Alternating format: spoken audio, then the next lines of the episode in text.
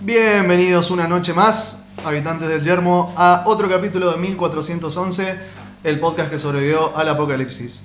Hoy tengo el honor de estar acompañado por dos figuras importantísimas del Yermo. Mentira. Eh, pero bueno, le queremos dar un toque más de glamour al programa, así que voy a pasar a presentar a todos los que nos están acompañando hoy. Es un equipo hermoso y es el mismo equipo de siempre. A mi lado izquierdo está el señor Lucas Gastón Búcaro. Lucas, Buenas noches a todos, ¿cómo están? Bienvenidos, como dijo Nico, al podcast 1411, que no sé cómo, pero viene sobreviviendo. De alguna forma. De alguna forma hacemos que esto respire, o eso intentamos. Y nada, un placer estar con ustedes como siempre, compartiendo acá con los compañeros de siempre que están en todas. También tenemos acá al famoso gordo del refugio 420. Hola. Gordito. Nuestro querido Mariano. Nuestro querido Mariano. Nuestro querido Mariano, no- para los amigos Cheeseburger, Hoy está tímido. está tímido. No, no, estaba jodiendo. Pasa que a mí me gusta empezar siempre con un saludo bien cortito, que es como que a todos los otros que vienen haciendo saludos Corta largos lo, lo- les corta el mambo, así muy Sí, divertido ver las reacciones. Sacude la mesa. el De guacho. parada, claro. De parada, está bien. Buenas tardes a todos, espero que nos estén escuchando más de una persona en este momento. Sí, nos está escuchando una persona. Bueno, Vamos, felicidades, vamos nomás, vamos. tres, Suban, suban. Eh, me alegra mucho de volver a estar en otra edición de este podcast eh, todos los viernes. Y bueno, ¿cómo han estado? Cuéntenos. Ah, Uf, hermosa Uf. semana. Sí, hace una semana movida. ¿A quién estaba diciendo? Vamos por ahí. Uh. Eh, bueno, arrancamos. arranca- ¿Qué- qué- Este muchacho llegó, dijo hoy día tengo todas las pilas del mundo. Vamos, vamos. Vamos. ¿Qué han estado Sí, haciendo? vamos, ¿qué muchachos? están haciendo?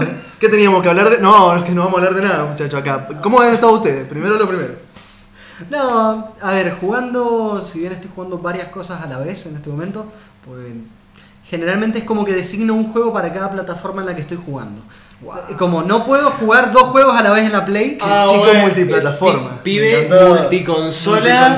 Multiconsola. No, si me levanto, Hoy me hago un tecito. multifacético. pero de consolas. Me levanto, me hago un tecito, pongo el agua y sé que donde voy a poner el agua me está esperando la PSP. Salgo, voy al baño, me lavo los dientes mientras tanto tengo la, la PlayStation 4 colgada arriba del, del espejo.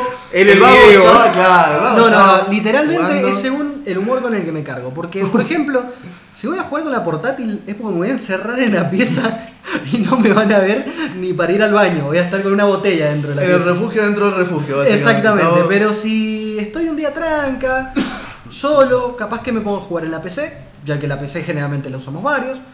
Y si un día llego tranquilo, me puedo jugar a la Play.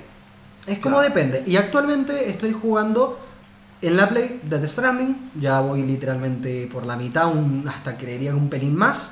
Eh, no quiero hablar de Death Stranding ahora, no voy a hablar de Death Stranding ahora. Voy a esperar a terminarlo y voy a hablar. Y olvídense que me gusta Kojima porque voy a hablarlo objetivamente. Eh, va a ser difícil, believe. pero lo voy a hacer. Y aparte de eso, Si, eh, si la, la forma que va a tener de expresarlo tiene la palabra obra maestra y magnífico, yo creo que ya estás medio sesgado. no, no va a tener obra maestra, pero sí va a tener la palabra. Perdón, no sé si puedo decirlo, pero. lo- Uy, a ver. A ver, mirá, a ver. Que, mirá que me costó salvar Siento el que- programa del señor no. No, no, no, no. Vienen los peces No, gordos no, otra no, vez. No, no, no, está, no está casi, pero literalmente Death Stranding lo llamo tener huevos. Claro. Tener huevos y arriesgarte. Claro. Así que de esa manera puedo llegar a decirlo. Pero, Pero- no es para otro, es para otro programa. No creo que el próximo tampoco. Es largo el juego. Eh, y aparte de eso, estaba jugando en un remake hecho por fans de Metroid 2. Que Mirá. está increíble. Yo jugué al 1 en la 3DS, pero me dijeron que el 2 agrega un montón más de, de cositas. Sí, literalmente el 2 sí, y era de la plataforma de Game Boy, así que era un Metroidvania en blanco y negro, donde no tenías mapa y literalmente es injugable, y mirá que le di su chance. A ver, los Metroidvania me fascinan, y los, y los de, por ejemplo, Castlevania NES, los he dado vuelta, todo, pero era injugable. Así que este remake salió, uno salió el oficial para 3DS, pero ah, es en 3D y pierde la magia. Este remake hecho por el fan usa el motor del Zero Mission y es increíble. Así que bueno, se lo recomiendo a todos los habitantes del Yermo. Denle la posibilidad. Eh, así que nada, está muy bueno. ¿Y vos qué has estado jugando? Eh, yo, a ver, la gente que me conoce sabe que yo cuando me pongo a jugar algo generalmente es o un juego muy largo o el LOL. Entonces, O sea, un juego muy largo y un juego muy largo. Claro. Muy largo. Claro, un juego que- Eterno. Un juego que una va a durar partida. toda tu vida. claro. No, no, que aparte va a durar toda tu vida porque vas a tener 70 años y vas a seguir jugando al LOL. No creo que un más. jugador de LOL llegue a los 70 No, años. no es verdad. Va. Eh, bueno, jue- he estado jugando al LOL como siempre, pero aparte nada, he estado con el Stellaris. Bien. Logré salvar la partida, una partida que se me había corrompido. No se me había corrompido la partida, se me había corrompido el juego porque lo, lo traté. corrompa el ju- una partida del No, Stellaris, no, sí. es querer darte un tiro, ya sabemos dónde. Sí. Pero la partida estaba bien y nada, ya no sé cuántas horas de juego ya tengo en esa No, el Stellaris es como sentarte a tratar de calcular cuántas llevas en una partida Civilization. No, no, no, No, lo no, hagas. no sé, no, no lo hagas porque encima el juego no tiene una historia o un algo. Cada vez que te sentes va a ser algo totalmente distinto. Entonces, literal, las horas que le puedes meter una partida Sí, son infinitas. Sí, y cada una va a ser un viaje increíble. La verdad que sí. Y lo otro que ya me, o sea, no lo arranqué, pero estoy en planes de arrancarlo apenas me pueda sentar un rato, es el Metal Gear Solid 3 para 3DS. Bien. Que Bueno. le tengo unas ganas terribles, porque me entraron ganas de jugar Metal Gear por un libro que cierta persona me recomendó, que también lo tenemos que recomendar, porque la gente que es manija de algo es manija. La gente que manija de Kojima es manija. Sí. Completamente. O sea, la Totalmente. gente. Entonces, el libro se llama. eh, ¿Cómo era? Mm, Liquid- Metal- Metal Gear Li- Liquid. Metal, Metal Liquid o Metal Gear No, Liquid? Metal Gear Liquid se llama. Metal Gear Liquid. un libro, resumidamente, para no desplayarme mucho, está escrito por fans, un argentino y un español, y abarca un lore entre Phantom Pain y el Solid 1, que desde una perspectiva totalmente nueva. Yo nunca fui muy amigo de los fanfic, pero lo vale, tiene una producción hermosa, una escritura muy buena. Así que bueno, recomendado también. Eh, Bien. Eh, a mí me están, me están avisando que me he olvidado de presentar a un miembro re importante y que hoy día, particularmente, nos va a quebrar las gambas si no lo presentamos. nos va a quebrar las gambas. Y no solamente eso, le van a quebrar las gambas a él también si llega tarde, porque hoy día el señor Raz, ¿cómo estás Raz, querido? Que es nuestro operador, nuestro productor, está cumpliendo 10 años de casado con Ah. su mujer, Cecia. Cecia, te mandamos un beso, Beso gigante grande, Cecia, te por, queremos. eh, bueno, a cuidarnos a este señor y aguantarnos a este señor, por supuesto. También, también. Felicitaciones, Negrito. Negro, más te vale que cuando termine el programa salgas picando para tu casa, porque si no te va a esperar la Cecia sentada en la punta de la mesa con la 9 milímetros adelante No, bueno, mirándote. bueno, gracias muchachos, gracias. Derrapada, auspiciada. No, Cecia, derrapada, sabemos que no auspiciada. sos sabemos que no sos No, violenta. violenta, Cecia, No, y aparte, nada. Es un amor, eh, es un tiene una paciencia, Cecia, increíble. Así que nada, te mandamos un cariño gigante y ojalá que, bueno, Es que- disfruten mucho su noche. La verdad que la paciencia que nos ha tenido es como... A todos. Cecia nos ha, nos ha Éramos, resguardado en éramos su tres casa. niños. Éramos, tres niños. Dejando sí, sí, de lado los hijos de, de ellos, éramos tres niños más en la casa. Claro, pues nos poníamos a hacer nuestras cositas, ¿viste? El clásico jarillero de. Vamos a ver Castlevania y nos clavamos Castlevania la temporada entera cuando. no, toda la no, toda la noche. haciendo quilombo. Muchachazo, muchachazo. Ella tratando de dormir. Bueno, sí, Cecia, Cecia. Por 10 años más. Sí, por un par de años por un miembro invaluable de Jarilla también, porque de alguna forma nos ha cuidado a todos. Bueno, eh, volviendo un poco al tema, eh, ¿qué me ha tocado jugar a mí? Y eh, por un lado estoy afrontando una etapa muy rara mía también, que es jugar algo multiplayer, pero es cooperativo. Estoy jugando con Fede y con Lean, dos amigazos míos, les mando un saludo. Estamos jugando Seven Days to Die, que es un hábito viejo que teníamos con Lean desde hace bastante. Bueno, hemos retomado un toque. Entretenido, la verdad, es un juego que deja, cumple, cumple lo que tiene que cumplir. Y por otro lado le estoy entrando a las palopas que me, me ha consumido eh, Warhammer, estoy jugando Dawn of War 2, que es un juego completamente distinto a lo que es el 1 y es un juego de estrategia que se nota muchísimo la influencia de, de Relic, eh, que ya pasó Company of Heroes. Es el Relic post Company of Heroes y se nota muchísimo en un montón de upgrades que tiene en Dawn of War 2 de Warhammer. Así que nada, bah, Warhammer es papa. Yo tengo Siempre. el problema que no puedo jugar a los juegos de Warhammer porque son de estrategia. y Yo con estrategia no me llego. No, pero Deberías darle la chance. dale la chance. No, no son tan. No son tan cabezas como muchos otros. A mí yo creo que me traumó. jugando- literalmente Sí. estás jugando Stellaris y. No, aparte asumiendo, a- es como- abordándolo por otro lado. Si lo vamos por el lado de la estrategia, Stellaris te- es 10 veces más complicado. Abordándolo por otro lado, si te gustó bastante, vas a vos que te gusta tanto jugar LOL, no va a llegar al punto de compararlo cabeza a cabeza, pero tiene un funcionamiento de of War muy parecido al de un MOBA, con habilidades que se activan, muy parecido también a lo que se hereda del Warcraft 3 es todo ese sistema de, de habilidades de- del héroe, pero esto es aplicado a unidades. De Mirá. todas las unidades tienen un rango, armas particulares y eh, obviamente eh, activables que vos podés ir a- dando como ayuda. Eh, tener una granada, hacer un poder, lo que sea. Entonces vas jugando y es un juego de un RTS con unidades que aparte tiene un sistema de, de tiros muy bueno, de disparos. Y que nada, está todo mezclado muy bien con, con Warhammer. Así que nada, te lo súper recomiendo. No te digo, bueno, empezar el 1 porque el 1 es un RTS re durazno. Pero igual me gusta. Pero nada, el 2 es una entrada excelente y bueno, eso es lo que estamos jugando ahora. Pasamos al tema entonces de, eh, primero que nada, un agradecimiento, dos agradecimientos más, porque si no se nos hace imposible. Agradecemos un montón a todo el equipo de Jarilla que no está en el podcast, que nos ha estado apoyando toda la semana. Eh, Meli, Arria, Pimpo, Gonza y bueno, todos los demás que nos han estado dando una mano con, con todo para hacer crecer un poquito más el podcast. Eh, y bueno, cada vez brindarles un mejor eh, producto a ustedes todos los viernes, que para colmo es un desafío gigante para nosotros. Pero bueno, eh, entonces empe- empezamos hablando un toque de lo que vamos a estar tratando a lo largo del podcast. Que sea sorpresa. que sea que se sorpresa. entere, que se entere la Bueno, gente cuando se entere. Bueno, son tres temas tema. picantes más o menos de qué van. Uno, vamos a estar hablando sobre la industria de, bueno, el cine. Y ahora, en otro campo. Lo otro va a ser una elección de un cast para algo muy esperado. Y lo tercero, no necesariamente en ese orden, va a ser eh, la vuelta de un juego que estaba completamente enredada, enterrada. Por su Olvidado por olvidado, porque para la mano fue de IP que no nació Sí. vuelve de la mano de desarrolladores senior de un gran estudio, de, de un shooter. Y de paso vamos a aprovechar para hablar de todos esos juegos que han quedado en el cajón, totalmente enterrados y que nos encantaría que volvieran franquicias in- enteras inclusive. ¿Arrancamos por eso?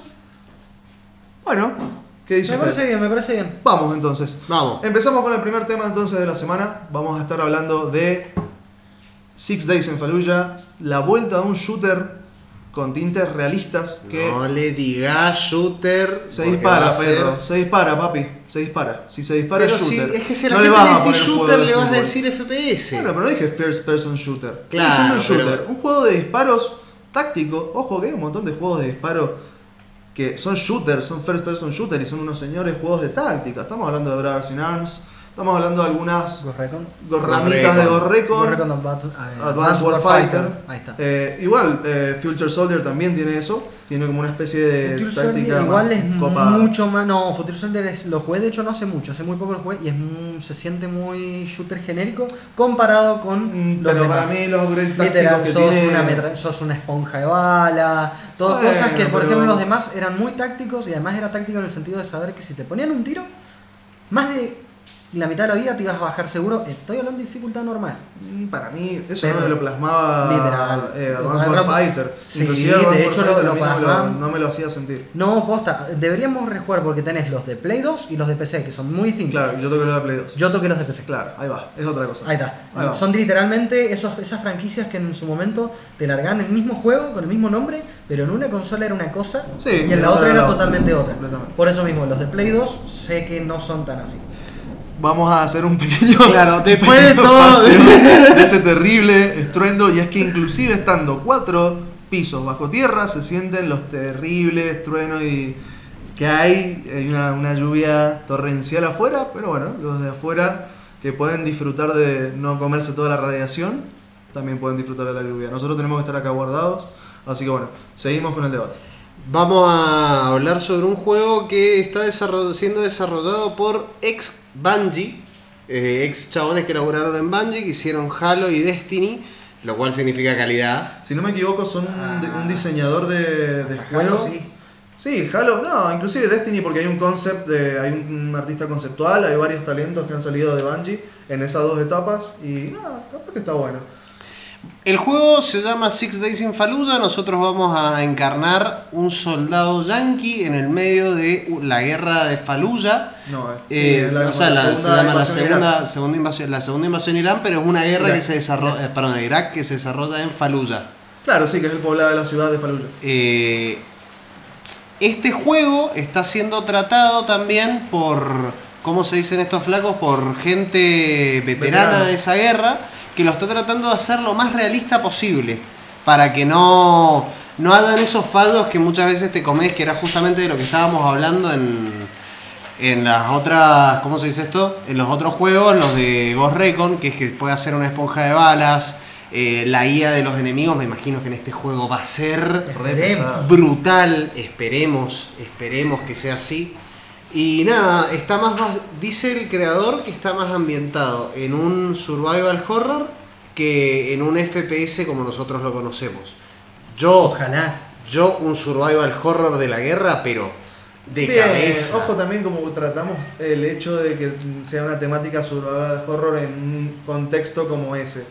Lo más survival horror que yo te puedo llegar a aceptar sin que sea algo grotesco y que ya sea un engaño es que los chabones tienen un corte tipo eh, Apocalipsis Now, donde se mezcla un poco la realidad con el tema de, lo eh, subversiva que es la guerra y cómo cambia la mente de las personas, etcétera, etcétera, como que te tire ahí un, guiño o un amague.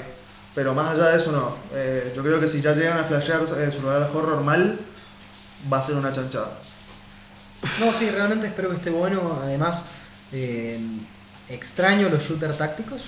Eh, en si llega a plantear un gameplay así, que de hecho, si va a ser un tipo survival, en cierto aspecto creo que va a jugar mucho en juego, obviamente, lo táctico. En- así que me parece muy bueno, me parece muy bueno. Igual- Extraño eso. Extraño el- la, la sensación de, de literal estar en medio de un tiroteo y saber que un tiro, dos te puede llegar a hacer la diferencia, una mala orden, eh, algo que se siente muy bonito en Rainbow Six, por ejemplo. Se siente muy satisfactorio. eh, así que sí, sí, en- la verdad le tengo fe, le tengo fe. Y además, ambientado en algo picante. Sí, en el tráiler hay una parte donde uno de los veteranos dice que uno de los miedos más grandes que tenía, y esto te lo animan, porque tiene un motor re lindo. Muy cabeza. Las caras, Las caras fallan un toque. Las caras fallan. Sí, pero todo lo que es sombra. igual todo esto es alfa. O sea, estamos hablando de. Esto lo tienen que estar, pero seguro esto es un alfa, una beta mal. Sí, es un Eh, anuncio de un juego, ¿no? Sí, No, que encima ni, no dieron fecha, no dieron No, nada. Dijeron, estamos laburando en esto. Bueno, explicamos un toque entonces. Estamos hablando un montón del juego, pero no estamos hablando de por qué es tan relevante la noticia de la vuelta. Bueno, resulta que básicamente eh, por allá por 2009, 2008, eh, el proyecto estaba en manos de Konami, era propiedad de Konami. También tenía un enfoque de desarrollo eh, basado en el relato de... se, se nos retobó el gato. Se nos retobó el gato del refugio, disculpen. Eh, Saludo a la persiana. Saludos Persia. Gracias por bancarnos, Persia. Un gato radiactivo. Como siempre nos gusta gato agregar el término radiactivo a todo acá porque no tenemos otra explicación. Eh, bueno, eh, hablando un poco de lo que estábamos tomando, justamente Konami decide lanzar como una especie de tráiler de lo que es el juego. Y Que bueno, era el mismo concepto que estamos era el mismo hablando concepto, ahora, un trata de... horror. No era survival horror, era Sí, un lo, shooter lo táctico. así. ¿Hasta qué punto? Yo ¿Sabes imagino- cuál es mi miedo? Que se malinterprete el término survival horror. Para mí, eh, en la conciencia inclusive colectiva hay un, como una interpretación del survival horror que no tendría que aplicarse a esto. Entonces como que ponerle ese tinte, por más de que sea inclusive puesto por los desarrolladores, me parece un, un arma de doble filo. Hay que, hay que explicar también el hecho de que los survival horror, o sea, como nosotros los conocemos en cualquier caso, para mí lo que se me viene a la cabeza es Dead Space. Si hay un juego con esa atmósfera opresiva de Dead Space, así que, que vos sentís que el- estás en una nave donde todo, todo está mal y todo te quiere matar en cualquier momento, Sí. yo creo que va a salir 10 puntos. Porque me imagino que así se tiene que Es que sentir la justamente guerra. es el filo de la espada que yo estoy hablando. Se tiene que tratar de la tensión frente a un conflicto de lo que sea. Lo que sea que está en la otra habitación te va a querer matar y hay muy, muy pocas po- cosas que vos puedas hacer para no morir directamente. No, puedo, no evitar eso. Yo no siento que eso lo logre un shooter No- táctico. No igual. solamente los recursos, también todo lo meten en Survivor.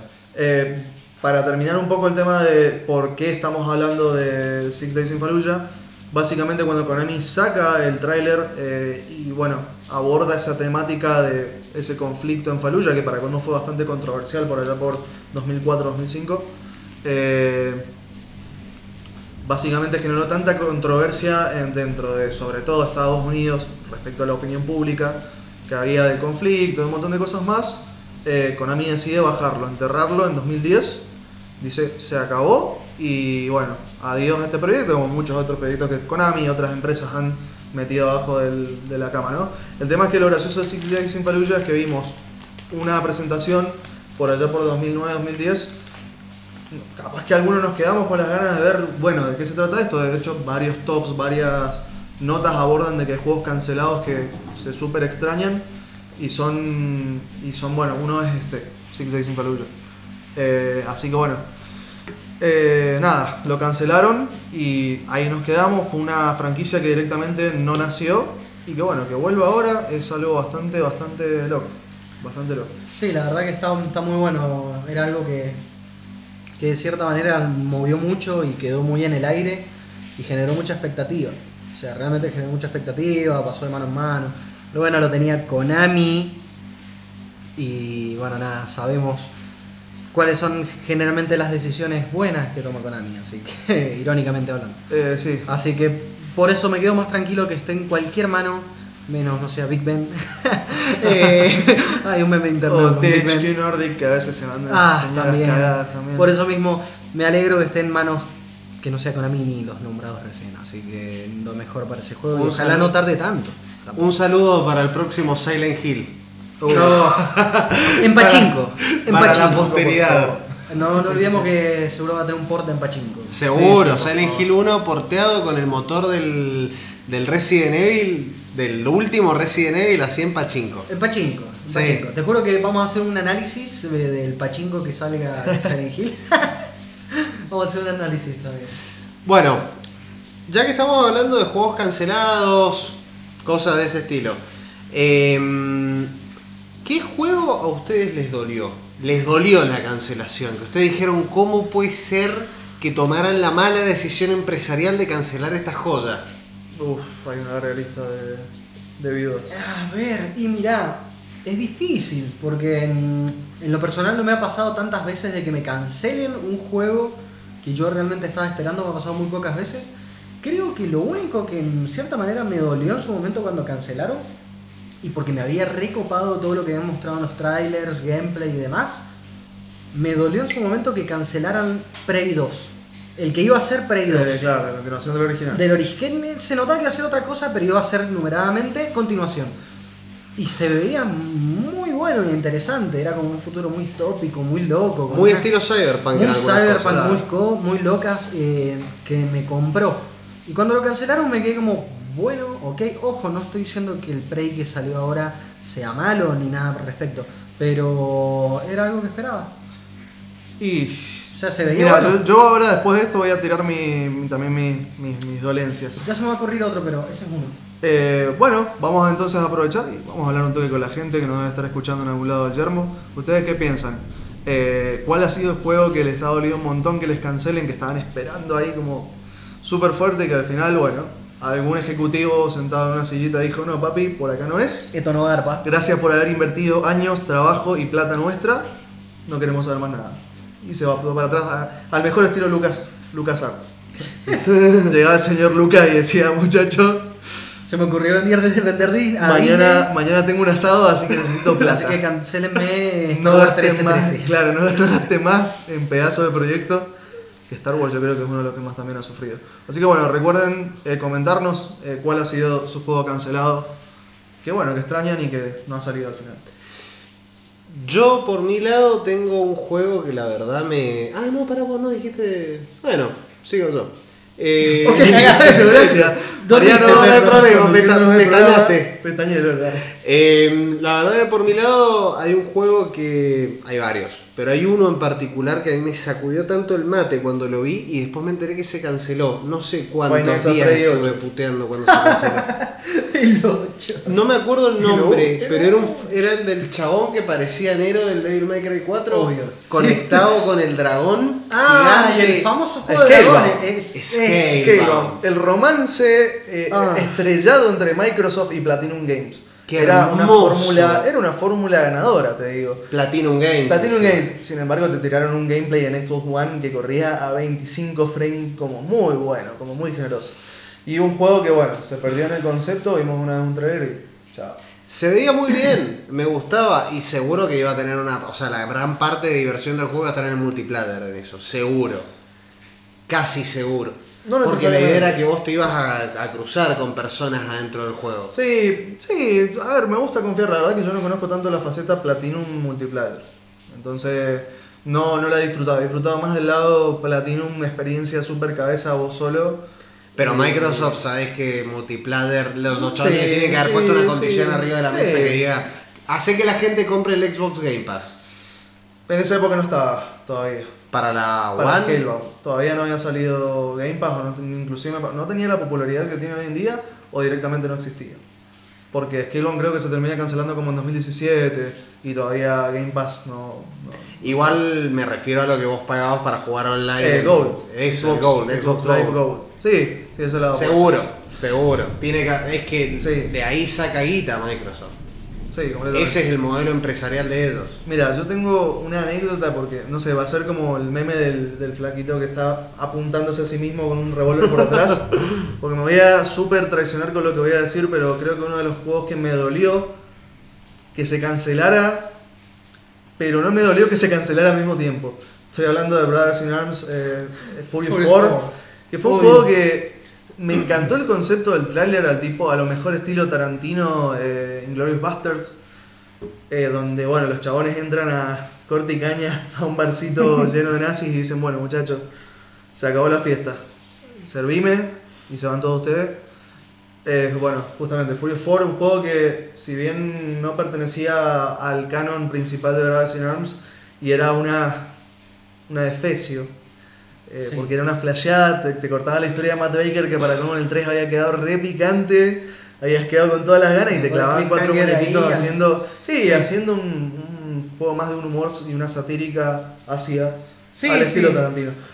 ¿Qué pasó? Se Recuerdo canceló. Se anunció. Se anunció, era una E3, creo que fue una E3 2009. Pero vos con 2008. el tráiler, te- o sea, ¿te llamó la atención? ¿Lo A eso voy, a eso voy, a eso voy. Me molestaba un montón que se llamara Brothers in Arms, que me cagara completamente todo lo que venía construyendo Gearbox con, con Matt Baker y Red Herzog durante tres juegos, pedazo de franquicia, jueguenla, si les gustan los juegos de los shooters, y aparte tiene un componente táctico que es una manteca. Es una de mis cabezas determinadas más importantes de in Arms. Pero bueno, los chavales venían con ese hilo, vienen y dicen, bueno, te la corté, papi. Acá se acabó, Fury 4, si brille, tira sangre y explote y matás nazis, es lo que todo el mundo quiere, es lo que está Juega, juega. Juegue, juegue. Y bueno, nada, a ver si no se puede llamar in Arms. Tenía aparte un- una jugabilidad muy de lo que terminó siendo al final este shooter, este mm, medio MOBA que se canceló, que hoy en día ya está agonizando, que le tienen que desconectar el soporte vital, eh, Battleborn, de Gearbox. Bueno, inclusive uno de los personajes que es Montana, que era uno de los del cuarteto de, de Brothers in Arms Survey 4, que era el muñequito con la ametralladora tipo Gatling. Eh, inclusive ese eh, termina apareciendo en lo que es Battleborn, un juego que olvidable completamente, los chabones lo cobraron, no lo quiso comprar nadie y dijo, bueno, ¿saben qué? Free to play porque ya no sé cómo sacarle plata a esto. Por favor, Randy Pitchford Ayuda. Randy, Pitchford, Randy Pitchford tiene el, el récord de secuencia de hacer pedazo de juego, mandarse la cagada más grande que exista en el universo, como puede ser pedazo de juego para Sin Arms. Los chabones, inclusive, un poco de historia para educar, ponen un, de fondito un violín de universidad. Eh, el- lo primero que los chabones hacen súper importante es el DLC del primer Half-Life, que es Opposing Force.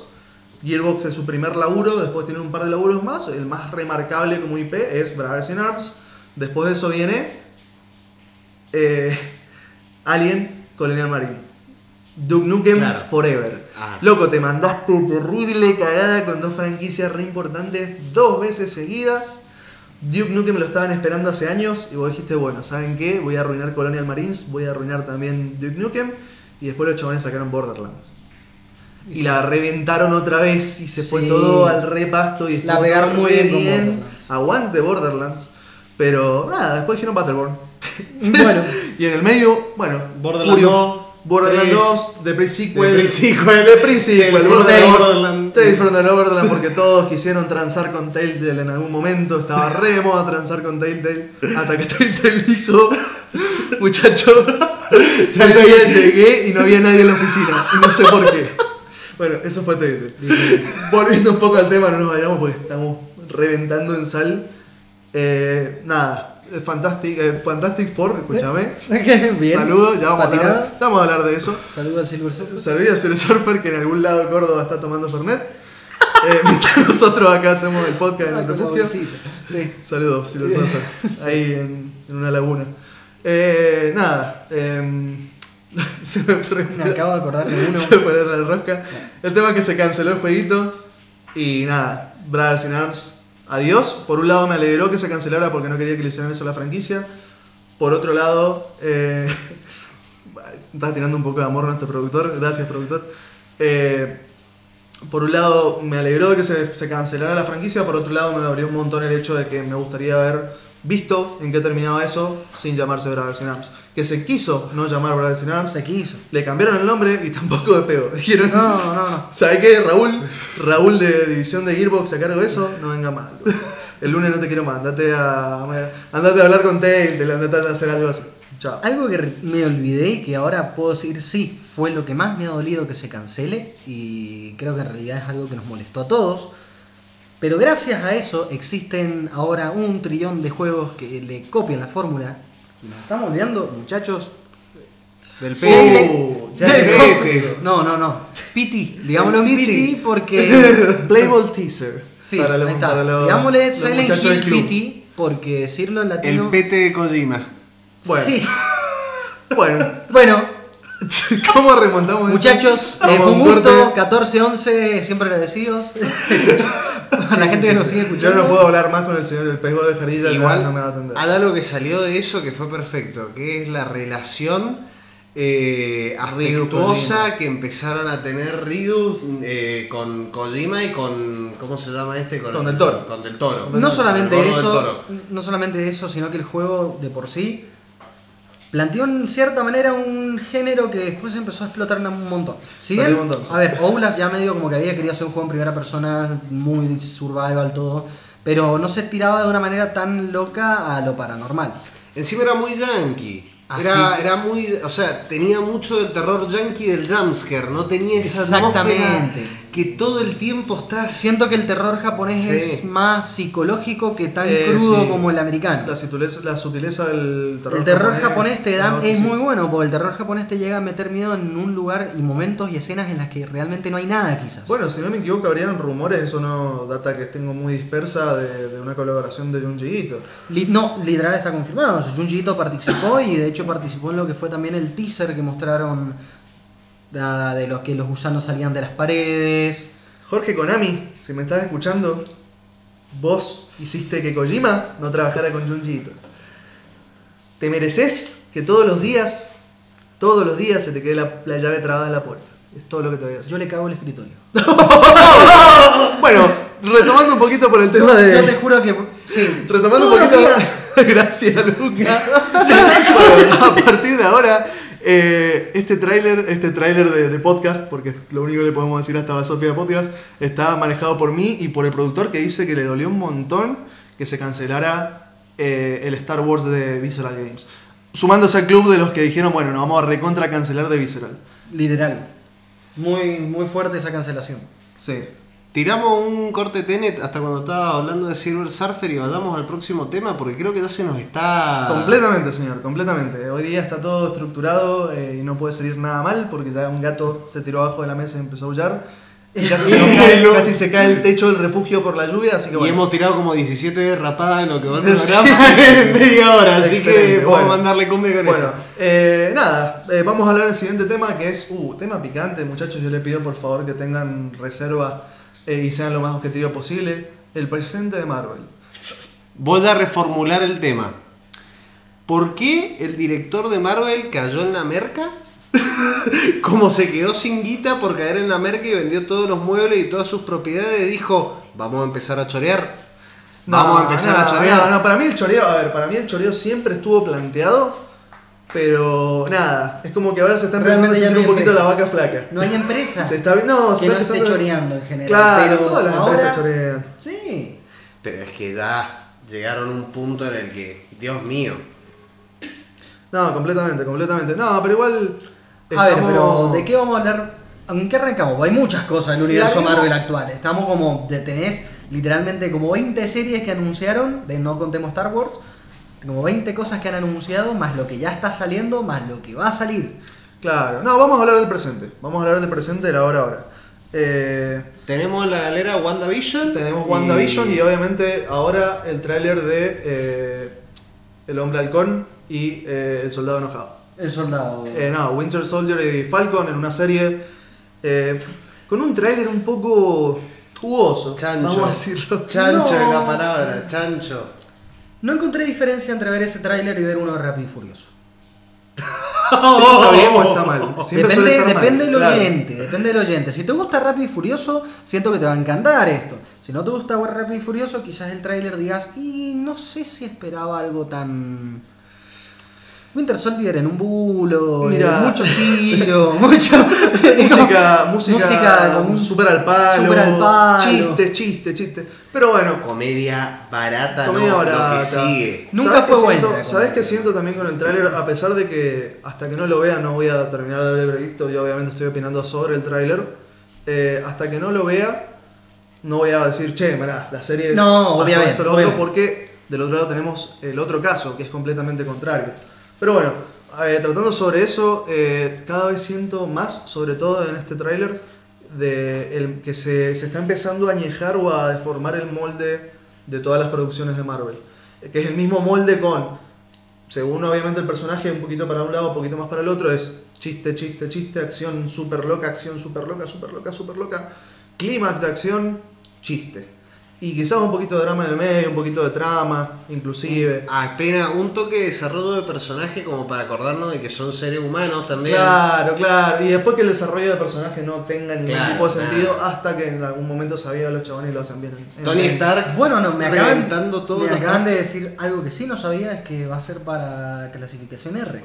Yo Bueno, en buena hora. En buena hora. Bueno, de hecho me llamó la atención de que en un momento creo que le dice Falcon a, a Winter Soldier, le dice, te pateó el culo una piba, creo una, algo así le dice, y le dice culo de, de culo, como Ah, se sí. dice en, en el, en el idioma en el idioma inglés de Sí, Estados obviamente, Unidos. sí. lo- Y- y de la manera burda lo De dijo. manera burda. Dije, pa, epa, ojo acá Marvel. No dijeron, te patearon el trasero. no, Claro, no, te no. pasaron el trasero. tipo. no, no, perro, te pateó el culo, te bailaron. Te bailaron. Pero bueno. Pestañaste. Eh, el otro caso del otro lado del espejo que me llama bastante la atención y que fue para mí todo lo contrario, no se nota el molde en WandaVision. Y creo que, bueno, también estaría piola hablarlo porque le hemos pegado una repasada y nos ha parecido, nos ha parecido algo bastante, bastante fresco. No, sí, la verdad que está muy fresco, la idea es muy jugada. Y nada, me gustó, me gustó que se arriesgaran de esa manera. Completamente, creo Porque que... creo que el que se arriesguen puede ir mal o puede ir bien, pero siempre yo le doy un punto extra al riesgo, al decir, bueno, vamos a jugárnosla. Completamente, aparte creo que creo que es una mezcla perfecta de cuidar mucho los personajes en una serie. Eh, empezar de una forma muy atrevida, porque la serie no vamos a spoilear, obviamente, más allá de eso.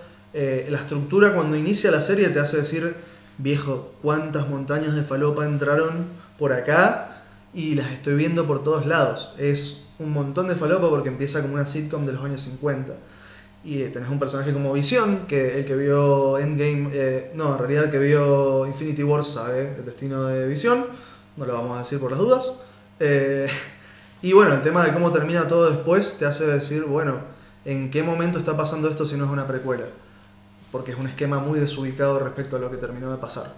Y bueno, es un, es un montón de, de- de- una comedia aparte bien hecha, es un tributo a un montón de series WandaVision de una forma exquisita, con detalle, ojo al detalle, y aparte implementando a dos actores que, loco, me encantaría que estuvieran todo el tiempo haciendo comedia, porque Paul Bettany y Elizabeth Olsen son una pareja con una química más allá de lo entendible. Son dos chabones que están re bien en una comedia, re bien en una comedia. Entonces, verlos en ese formato de un momento te hace pensar y decir que te olvidas de que estás viendo, pero no para mal, como que te olvidas de decir, bueno, me relajo un toque y estoy disfrutando esta sitcom, pero al mismo tiempo, para que obviamente vos no te cuelgues y te vayas, te ponen un montón de referencias a los personajes y juegan con eso. Por ejemplo, de que Visión en un momento dice, nada, eh, por ejemplo le tira a la esposa, tengo nervios a cero, ja ja ja ja, y se ríen. Y se ríen obviamente de la naturaleza robóticas tipo androide de eh, visión. Y es como que todo el tiempo las sitcom juegan con eso. Y está bastante peor, está bastante bueno que, que le, le pongan tanto cariño al personaje, pero también lo más exquisito de, de lo que es WandaVision, WandaVision es la, la intriga de un montón de cosas que justamente descolocan todo en un tono muy turbio, muy cabeza y muy a lo Lost. Si han visto Lost, se acuerdan de la que no intriga. igual. No, no, y aparte va a ser mucho más cortito, pues son capítulos de 25, 28 minutos, también tiene un formato súper digerible, porque si fuera una hora de sitcom tirando corte sería Infumable. infumable, súper dulce, súper rancio. La verdad es que han pegado, en producción han pegado, hasta el capítulo 5 que he visto yo, le han pegado un montón de cosas. El cast, el guion, cómo están llevando la historia, los momentos de tensión, que te hace empezar a decir, "Uh, en el peor momento de los de intriga, eh, es lo que te hace sentir WandaVision. Y aparte de todo eso, supieron hacer un enganche de relevancia con, con lo que es el universo de Marvel bastante, bastante copado. Mirá, para mí es lo que vos dijiste. Marvel la pega cuando se la juega realmente. Cuando Sí. no se la juega, cuando se queda estancada en, en Avengers, En una en, forma. en la, en la fórmula de Avengers, en la fórmula que usaron también para Tony Stark, ¿entendés? Para Iron Man. Sí, completamente. Eh, en esa fórmula, por ejemplo, lo que fue Logan de Marvel, yo creo que es una de mis películas favoritas de... Momento. Momento. No, no. Eh, nada, para mí Logan la verdad que fue una, una de mis películas favoritas de superhéroes. Que, que me llamó la atención que fuera tan un drama tan bien hecho, por un lado, porque se siente el peso de ser el Old Man Logan. O sea, el flaco que ya está en las últimas, que ya realmente está pensando en quitarse la vida de un balazo. eh, y al mismo tiempo, están esas partes tan brutales de acción que te revientan la cabeza que vos decís como... Qué bruto ver a la niñita esta reventar por la mitad de un Sí, chabón sí, bueno, con esa brutalidad. Entonces es como que tantos factores se juntan para hacer una película que realmente yo amé. Y después está todo el resto de la filmografía de Marvel. Que desde Iron Man 1 hicieron lo mismo, porque se dieron cuenta que Iron Man la pegaba, entonces empezaron a hacer exactamente lo mismo con todas las otras con todas las otras cosas. Pero bueno, qué sé yo, la verdad que a mí Mar, yo no soy muy fanático del cine de Marvel, mi opinión respecto a Falcon and the Winter Soldier es más Marvel. Más Marvel. Más Marvel. Más Marvel. Esperemos que Literalmente con las eso. demás atinen un par. Eh, WandaVision me, insisto, me encanta. Pero sí, la fórmula de arriesgada, ojo, ojo con lo que decías de Logan. Acordate de Logan, no, no estaba Disney. En el- Claro, exactamente. Claro, Disney. Disney suele usar mucho eso de explotar una fórmula todo lo que se pueda hasta que ya no te da más guita y después de que ya no te da más guita Yo no puedo vemos que- sale. Eh, pero eso ha sido toda la vida. Yo no puedo creer que exista, no sé, ejemplos como decirte una Mulan 2. Yo no sabía que existía. Loco, Es que todas esas fueron El películas para 2, DVD. Claro, era un negocio que en esa época. Pocahontas 2 había escuchado como leyendas urbanas de eso, pero Mulan 2 me la encontré el otro día de pechera en internet. Digo, ¿esto existe? Dije, pará, esto es un fan, pero así nomás. No existe. Bueno, el Rey León, eh, Lilo y Bueno, pero, pero Rey León era. Vos te enterabas que salía Rey León 2, Rey León 3. Literal, ¿cuándo No, salió bueno. Mulan? Bueno, sí. No hablemos Sí. tampoco del estreno de la del live action de Mulan. No, bueno, no nos metamos en ese pantano Es. excesivamente hondo. Encima, Por favor. hay una sola cosa que yo quiero decir respecto a eso. Los chabones dijeron, vamos a hacer una película que respete lo más posible la cultura china. ¿Qué es lo que es el chi, muchacho? Superpoderes. Esa fue la charla entre los directivos. Claro, no, obvio. No, bueno, como decíamos, el formato VHS en esa época era muy rentable y bueno. Era otra cosa, era otra cosa el negocio. Hoy, como hoy en día es el on demand, en esa época era ir al blockbuster y decir, perro, me llevo una caja, una mochila entera VHS. Va. El protagonista de Mulan apoya al, apoya al gobierno comunista No, chino, no. por favor. No, no voy a ir por ahí. No. Vamos a continuar entonces con el podcast. Dios Bueno. mío, lo que me toca remar, señor Jarilla. Espero que primero no me mates por no poder controlar esto y segundo me levantes un toque el sueldo, por favor. Así que bueno, un poco más de Ah, vos comida. cobras sueldo. Comida, en realidad, Ah, porque el cobra refugio. Eh, yo eh, tengo- mirá, le dan, le dan algo a mí me dan más esto. comida. En tu refugio cobran de otra forma, sí. Claro. Claro, sí. no, no queremos presenciar eso. Pero bueno, me informan, me están informando desde eh, la cabina de que hay un tipo en el medio de la puerta del refugio. No estoy entendiendo nada. ¿Alguien sabe? Pensé De- le debe haber dado la, la lluvia radioactiva. No, debe estar matando la lluvia radiactiva, pero parece que está tan loco el chabón que ha caído. Y está en la puerta tocando. Abrile, por favor. Abrile, decirle, al- decirle que le abran. Decirle que le abran. Quiero saber qué le pasa a este tipo, por favor. Quiero saber qué está pasando. Ahí se abre, wow. Efecto de que se abrió la puerta del refugio. música, música de un juego de rol que estamos muy abasados del podcast. Música de Hans Zimmer. Hola, ¿cómo les va? Eh, veo que tienen un muy buen setup acá y la verdad que yo me estaba mojando afuera y no sé si han salido afuera hace un tiempo ustedes, pero No, salimos en años No, afuera. no, no salen afuera, bueno, la lluvia quema ahora. Es, es nuevo, empezó hace un par de meses. Antes era. Antes te, te- te daba una sensación de, de- de vacío existencial, pero ahora directamente te quema la lluvia. Es como que no sé si es una mejor, no sé si es mejor o peor. Y nada, estaba escuchando su programa y dije voy a pasar, voy a entrar, me voy a presentar. Eh, Bueno. me llamo. Andolfo, vivo a un par de, de kilómetros de acá. Eh, estoy muy interesado en lo, en lo que están hablando ustedes, así que Bueno. en, reali- en realidad no, me- no sé de qué están hablando, pero me tenía que refugiar de la luz. Me alegro que sea honesto por lo menos, ¿no? Claro, sí, sí, ni siquiera es mi verdadero nombre ese. Es, Bueno. eh, solamente gracias, gracias por abrirme la puerta. es todo lo que les puedo decir. Eh, Agradecido siempre las puertas de. Claro, 14, aparte 11. nada, ninguno de nosotros sabe de lo que habla, así que no importa. No Ok. nos mates, nada más. O- ok, ok, ok, yo me voy a quedar acá eh, porque la lluvia te quema, como te he dicho, así que sigan, por favor, sigan. Yo Bueno, estábamos hablando un toque del presente de Marvel respecto a su serie WandaVision y el Ah. trailer de... No sé si a vos, donde sea que estés viviendo, sobreviviendo, te llegue... Eh, de hecho, es muy extraño, pero lo único que llega en mi refugio es Disney Plus. Así que eh, no sé por qué, es lo único que llega, lo único. Así que da la casualidad de que he visto WandaVision. De hecho, no solo he visto WandaVision, sino que como lo único que llega es Disney Plus, me vi toda la fase 1 de Marvel antes de ayer. Así que. Guau, guau, guau. Ya veo por qué estás caminando en el medio del mojado. Es Claro. que, eh, es que como estaba pasando a la fase 2 y tenía que ver Iron Man 3, decidí salir a caminar en la lluvia radioactiva. Lamentablemente no has muerto. Sí, tenés que volver en un momento al refugio No. y afrontar esa realidad. No, no, no, pero tengo que. Mi mutaracha se suicidó cuando terminé la fase 1 de Marvel, así que. El señor Manita se quedó sin brazos. El señor Manitas eh, irónicamente implosionó hacia adentro, así que eh, no sabía que podían hacer eso las No, mutarachas. yo tampoco. No, parece que he empezado con la lluvia eso. Claro, claro. Bueno, que sí, ¿qué, qué opinas? ¿Qué opinas de Gandolfo? por ejemplo? Y mira, yo después de ver la fase 1 de Marvel de nuevo, que tengo que admitir que más allá de que yo no soy muy fanático de Marvel, tengo que admitir que tiene su magia. Eh, eh, gracioso. En Disney Plus no hay películas ni de Spider-Man ni la de Hulk.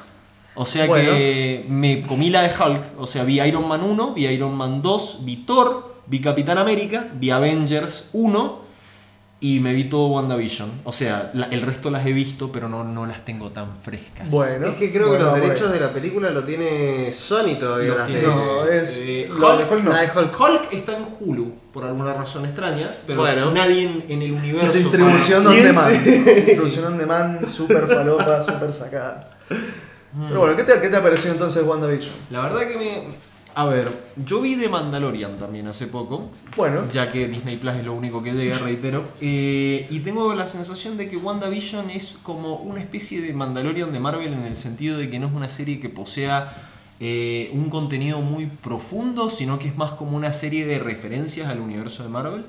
Eh, yo no he leído el cómic, no, no sé si es un cómic, sé que eh, existe algo inspirado, de creo que, tenga, creo que tiene una fuerte inspiración en muchos En la- aspectos en la, en la- en la la- obra de Tom King, justamente. La- House la- of M? eh, No, no, no, de, de Tom King de Vision. Ah, Me, me parece muy entretenido WandaVision. Me parece muy entretenido. La verdad que me lo vengo comiendo. No he visto el último capítulo que según tengo entendido salió hace poco. Salió, O sea, creo que el- hoy o- a- a- hoy, ayer hoy. o hoy. Eh, ese no lo he visto, pero sí vi los anteriores y tengo que decir que me engancha. O sea, no, no lo he parado de ver, así que eso ya es algo. Claro, bueno, es lo que Sí. estábamos hablando, que tiene aparte una fórmula muy loca de saber mezclar bien, respetar el universo de Marvel de cierta forma con un montón de reglas, pero al mismo tiempo se les va un toque la, carreos, la carreta y te tiran muchas referencias sitcom, muchas cosas bastante jugadas, que al final están buenas y cuando llega el momento de tensión, de, de- de- de tensión y intriga tipo Lost, como estábamos hablando, lo hacen bien. Sí, Y sí, funciona. sí, el, el misterio, por ejemplo, yo no, no, no sabía nada de WandaVision, de nuevo no sé si en cómic o alguna referencia previa a la serie, pero la verdad que yo me, me vengo comiendo los plot twists, o sea, por ejemplo, eso que la serie va avanzando de época, viste, en cada capítulo, eso me di cuenta recién como en el segundo o tercer capítulo, no, no tenía ni idea. Creo que ese misterio que, que tienen con respecto al pueblo, qué es lo que está pasando, eh, está bien hecho, yo creo que desde un punto de vista creativo, las intros, todo eso me llama la atención, tienen un buen diseño Tiene mucho musical, cariño. aparte. eh, tiene mucho cariño. Sí. Sí, me, y esto me pasa con cualquier producto de Marvel desde Avengers 1, es que han construido un universo cinematográfico que es como bastante concreto, pero pierde coherencia porque nadie aparece a hacer nada, no aparece ningún héroe a hacer nada con respecto al hexágono bizarro que aparece en el medio de Estados Unidos, ¿entendés? Sale caro. Sale caro, Sale caro, sale, esa es caro, la- ¿entendés? esa es la resolución. esa es la- sale caro, ¿entendés? Sale caro. Sale caro, entonces no muchachos, vamos, ojalá que parece que parece que va a haber un crossover, pero parece. Es un rumor de eso que saca Mariano ahí de Watch Mojo. ¿Y qué es lo que pensás, eh, qué es lo que pensás del futuro, o sea, del presente cinematográfico de Marvel y probablemente lo que va a ser su futuro, porque es más o menos parecido? Sale caro. Sale Sale caro. Sale caro y aparte estoy viendo como que se han bajado un montón de rumores respecto a lo que era Spider-Man 3 de, de Holland, de que no va a haber cameo de Garfield y no va a haber cameo de... de Pero de- supuestamente- Estaba, leyendo hoy una noticia que salió diciendo de que De al que parecer, de que al parecer lo que, lo habían desmentido lo están como por otro lado reafirmando. Entonces como nunca Bueno. lo vamos a terminar sabiendo hasta que salga. Mm, están jugando un toque Están entonces jugando con la un intriga, montón con reembarrando. Seguro lo van a hacer, porque por lo que yo sé ya están contratados para... Según lo que yo sé, Miami me lo confirmó. Fuente Miami me lo Fuente Helvética 12. así. confirmó. Sí. Como siempre, nuestro amigo, nuestro amigo Eh, Mariano dando vuelta como. He visto, he visto varios videos donde dicen que ya estaban contratados. O sea, varios videos de noticias de, de, lo- de cómics en general y del mundo de los cómics en películas, en cosas que ya teóricamente ya estaban contratados. O que estaban ahí, ¿entendés? Es como que ya están confirmadísimos de que iban a estar. Yo creo que van a estar. Sí, Mira, ojalá. Realmente yo creo que van a estar. Para mí, si no iban a estar, levantaron tanta tierra que dijeron, por ahí es. Va, llámamelo a Garfield, lo que sea que esté haciendo y donde sea que esté el otro locura de Tobey Maguire quién- haciendo lo que. ¿Quién no quiere un Tobey Maguire medio emo, viste? Como Medio la- viejo, aparte, Sí, emo, no. emo ya y que siga escuchando la época, la música que Claro. escuchábamos. el Van a querer hacer un Spider-Man como el de... in- el Into de- the Spider-Verse. Into the Spider-Verse. Sí, que la pegó. cansado. Van a querer hacer como un Spider-Man ya medio cansadito, viejo. Sí, súper, súper ya Tirado. cansado inclusive de ser Spider-Man. Corte Miller.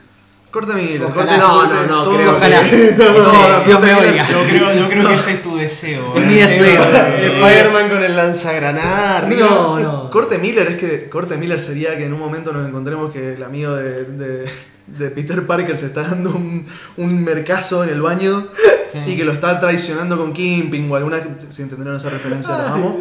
Pero no, que te está tirando un gordo y decís, no, esto en Marvel no sale ni a combazo, me lo cancelás. sale sale eh, Disney así de, de donde sea, así Es que vuelve al inmaterio de su alma y dice. Spider-Man 3 "Me hasta ahora están haciendo, peli". están Es- haciendo Super Smash ya con todo lo que han confirmado. Han confirmado Sí. que quería, van a meter a eh, lo que fue, no me acuerdo cómo se llama el actor que hace Doctor Octopus. Eh, doc- ah. Apaga la Otto. No me acuerdo El- la, frase. Otto. Sí, van a meter a Otto. Bueno, van a meter a Otto. Eh, también quieren meter a William Dafoe en el que hizo de... Highlich Farmers, no. Ahí está. No, no es Guau, Highlich ¿cómo te va a acabar Acabo eso? de- acabo de inventar. Miami me lo confirmó por dos. Eh, Más confiable que la fuente de Mariano. sí, eh, quieren meter a, a de todo. O sea, son muchos los personajes que están tratando de meter en una sola peli. Me parece muy arriesgado. Es como quieren empezar a chorear, obviamente, con el multiverso. De hecho, el segundo nombre de El, el Doctor problema, Strange. el problema no es Marvel, el problema es Disney Plus. Disney Plus. Disney Plus es el problema. ¿Por qué? Porque desde que Disney sacó Disney Plus, lo que tratan de hacer es apelar a la demografía mayoritaria, o sea, sí. al, al mayor denominador posible. ¿entendés? Muy diverso. Entonces, eso obligadamente hace que cambien el contenido, ¿entendés? De, de- de la- de las, de las cosas que producen, ¿entendés? Por ejemplo, ¿vieron lo que pasó en Mandalorian? Que echaron a... Sí, Sí, sí, sí, a la, la, la chabona Gina, Gina Carano, se llama Sí, Gina. Carano. Sí. bueno, la cuestión es No que, o sea, más allá de que estén de acuerdo o no en lo que había puesto, porque yo creo que en el último, yo leí los tweets que había puesto y es como que en el último ya se les fue un poquito el mambo, Sí. comparar el holocausto con, con- con lo que está pasando en Estados Unidos. Eh, le echaron por eso. Claro, sí, sí, sí. Ese, ese, ese punto ya lo superaron, ¿entendés? Ya echaron a una actriz por un comentario que hizo en Twitter. Pero ya, ya han hecho varias veces. Han echado a James Gunn de su propia franquicia Claro, sí, sí, creada sí, sí. de Suicide Squad. Pero siento que desde Disney Plus, siento que desde la, la cosa tan multimediática que tienen es como que eso sea un. Sea, sea, sea Y se va- quizás se va a grabar. se va a acelerar. eso. Se va a grabar, pero los chavales se van a empezar a dar cuenta quizás de que se ha terminado, se ha terminado un toque la fórmula y el molde ya está medio, medio rancio. Nos, habla, nos hablan acá y nos comentan. A Tom Spoilerman no le pueden contar nada. Si, si no boquea todo. La están haciendo para Cayetano. Y sí, no, a Tom Holland. Sí, no. Tom Holland ha tirado unos spoilers de cosas tan chanchas decís, las brother, patinadas que se ha mandado. Ese muchacho yo no entiendo Cuando de que tiene funerales. manso culo y tiene esa plata, ¿entendés? ¿quién, más puede querer el chaval? Gracias, gracias, la estoy re remando en dulce de leche. También nos comenta eh, Marty Fortes, pero no tengo el comentario. Gracias, producción. Fornés. Ah, sí, sí, acá arriba está. Ni cucaracha, sí, Dice. Marvel está entre cagarla muy fuerte o hacer, o hacer un milagro, dice Marty. Marty, te mandamos un abrazo gigante también. Sí, yo le doy un beso a tu optimismo, porque me hagan un milagro, no sé. Es justamente un milagro. Y no sé, para mí llegamos a la época donde se van a empezar a ver las vacas flacas si no, si no sacan algo creativamente interesante. Literal. Ese es el tema. A ver, Mi pregunta es, ¿a qué camino están queriendo ir? Eh, en el sentido de, en fase, gen- en fase general me refiero. Eh, es como que desde un principio todo apuntaba a que el villano iba a ser Thanos, en un, por un ejemplo, ¿entendés? El villano principal de todo lo que fue Marvel. De todo lo que ahora. construyeron. Exactamente. Es como, bueno, ya se cargaron a uno de los más pepas que tienen. Viejo, ¿Hacia Iron Man, dónde está, quieren ir? Iron Man está muerto. Black Widow está muerta. Vision está muerto, pero está en WandaVision, pero lo tengo la Capitán América de está firmando contrato de vuelta. Capitán América te No, mata, lo van a meter de vuelta. eh, O sea, ya, quien ya no va a ser más Pero va a entrenar el América equipo de viejo. volei de los Vengadores, una cosa así. el va a entrenar, Va a ser como cosita. un, un- Va a ser el papel de Brad Pitt boludo. en la película de los Red Sox, que no me acuerdo cómo se llama, el chabón era manager del club y se encargaba de la plata. Va a estar manejando la guita de Stark. ahora. Va a aparecer así, Nada va, va a decir I don't think I will. Así Claro. DNS, así me, da mi, ir, me da mi bono de sueldo. Se bueno. van a ir de nuevo. Eh, pero nada, no, aparte de eso, eh, aparte de eso, yo creo que yo creo que el, el futuro de Marvel se puede llegar a agarrar de toda la mitología que tiene Marvel con los villanos. El tema es que lo presenten bien y que la generación que viene también de niños se enganche como se enganchó la del 2008. Y el público general también, ¿no? Pero bueno. Ojalá tienen eso. a Doctor Doom. Bien hecho. Sí, y hay que ver también porque van a empezar a retomar cosas. Ahora se viene la etapa donde Marvel, se va, para también mantenerse muy vigente, va a empezar a reversionar eh, grupos grandes de superhéroes, como por ejemplo los X-Men y Fantastic Four. Ahora se viene la, época en la que dice, bueno, si esto falla, esperemos que no la, la maldición de Fantastic Four no siga. Por favor. Está maldita esa película, eh. No es que está maldita esa película, que son todas malísimas, culiado. Pero cómo no le ha agarrado, pero cómo no le ha agarrado un director más o menos decente. Uno, uno que le haya agarrado. Bueno, pero era la etapa de Fox, que bueno, vos sabés que nada. no dejen entrar a un, chabón en la puerta de su refugio. No dejen entrar a un chabón en la puerta de su refugio por más de que se esté llenando de lluvia ácida, muchachos. Loco, me salvaron de la lluvia, no le debo la Sí, vida. pero vos, vos no me estás salvando, pero no. Acá no, acá no, para tratar de volver al riel, música, para tratar de volver al riel, acá nos están comentando de que en Loki van a medir las consecuencias de los snaps para dejar todo sentado para que en Ant-Man 3 presenten a Kang el Conquistador. Bueno, agua. Agua con lo último. No me. Kang el Conquistador. No, después Eh, de no, Thanos. es cabeza. Es cabeza, pero. Pero Es después, cabeza. después Es de cabeza, Thanos pero con las gemas del infinito. Me gustaría un toque más de, de No, variedad. Mató la mitad del universo. No, aparte me gustaría un toque más de variedad, de que sea otro tipo de amenaza, un toque más. Kang el sutil. Vengador suena como un El personaje de Conquistador. Mortal Kombat. El Conquistador. O sea, Conquistador. me imagino que- Sí, no, terrible. eh, o sea, da- es que da que se llame Kang el, el Conquistador es, es duro. Terminamos con un ciclo gigantesco de ranciada hablando de Marvel para meternos en Guatepeor. Oh, Vamos a tocar el tercer tema, que es de lejos inoportuno en el, en el ánimo en el que venimos. Ya que venimos, pero re enfrascados, hablar de esto va a generar sus posiciones, yo creo. Vamos a hablar ahora de el cast confirmado para la, serie de HBO de The Last of Us. Ah, Pascal es Joel, eh, Pedro Pascal. Aguante. no. Pedro Pascal, vamos, todavía no tenemos las, las Agu- opiniones. aguante, Pedro Pascal, viejo. Yo en lo que en lo que esté, el chabón, yo. Y eh, la niña Mormont. Ramsey. Ramsey. No sé. No me, no me sale el nombre ahora. Eh, La niña Mormon de como. la de niña años. que se reparaba de mano en la, en la- con los muchachos No sé del si norte. otra Y cosa. decía, ustedes. Ustedes bailan porque yo pongo la música, muchachos. ¿Me entienden? La chabona se repicanteaba con todo. Y ahora se va a repicantear con Joel, con los zombies, con todo el mundo. Porque es Ellie de Last of Us.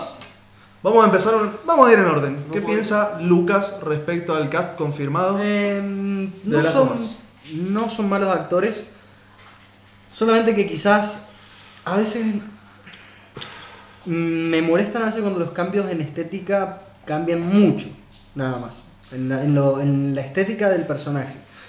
Pero Pascal siento que puede ser que la pilotees. Aguante Pascal, viejo. No, si es más actor, de hecho me encanta. Viejo. Pero la podés repilotear en, en cuanto a la personificación del personaje. Eli quizás me hace más ruido. Bella Ramsey. Bella Ramsey ahí nos tira el productor, gracias por, por tirarnos una buena. Pedro Pascal es. eh, el juez De- Doom. No, el juez, el, el juez Dredd. El juez Juez Dredd. Dredd. El juez No. Dredd de la película. No, No. No, es el muchacho de, De The Boys. Eh, Yes, es verdad. eh, ah, ahora no va a ser nombre. Car Urban. Bueno, pero Pedro Pascal aparece en una película de ciencia ficción muy desconocida que está en Netflix y se llama Prospect. Yo cualquier persona que esté escuchando esto se la recomiendo y hace un excelente trabajo. Así que después de esa película yo doy fe que ese chabón tiene el talento para. Claro, y también es- y también que es- quiera realmente. Está re de moda porque es parte de Mandalorian. Obvio, obvio. Además le van a tener eh, que poner 10 maletines de guita. le van a tener que que- eh, vamos a ver que el fenómeno Keanu Reeves y también el fenómeno eh, Anya Taylor Joy. Sí. Son actores y actrices que están súper en el mainstream, ya muy cabeza y están protagonizando todo. Es como el Schwarzenegger de su época o. Muy, muy buena Queen's otra- Gambit. Muy Queen's bueno. Gambit me encantó. Sí, sí, sí, sí. Para los habitantes de Yermo que estén escuchando, vean Queen's Gambit, tiene una producción exquisita. Aparte de que Anya Taylor Joy es. En, en mi búnker había un ajedrez, pero no podía jugar con nadie. Porque la, la mutaracha no sabía jugar. Todavía no, no había Pero aprendido. sí sabía pegarse un corchazo cuando vio, Implosionó, cuando vio el tráiler. Así sí sabía pegarse un corchazo cuando terminó la fase 1. La extraño. Eh, Rechazo antimateria. Claro, bueno, La extraño, bro. va, va entonces Gandolfo. Gan- ¿Gandolfo? Gandolfo, usted se dijo que se llamaba Gandolfo, así que. Ah, cierto, sí, sí.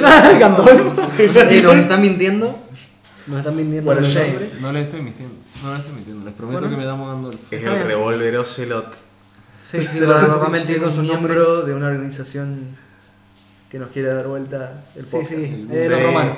Sí, sí, sí. Yo, yo los vengo a desesperanzar.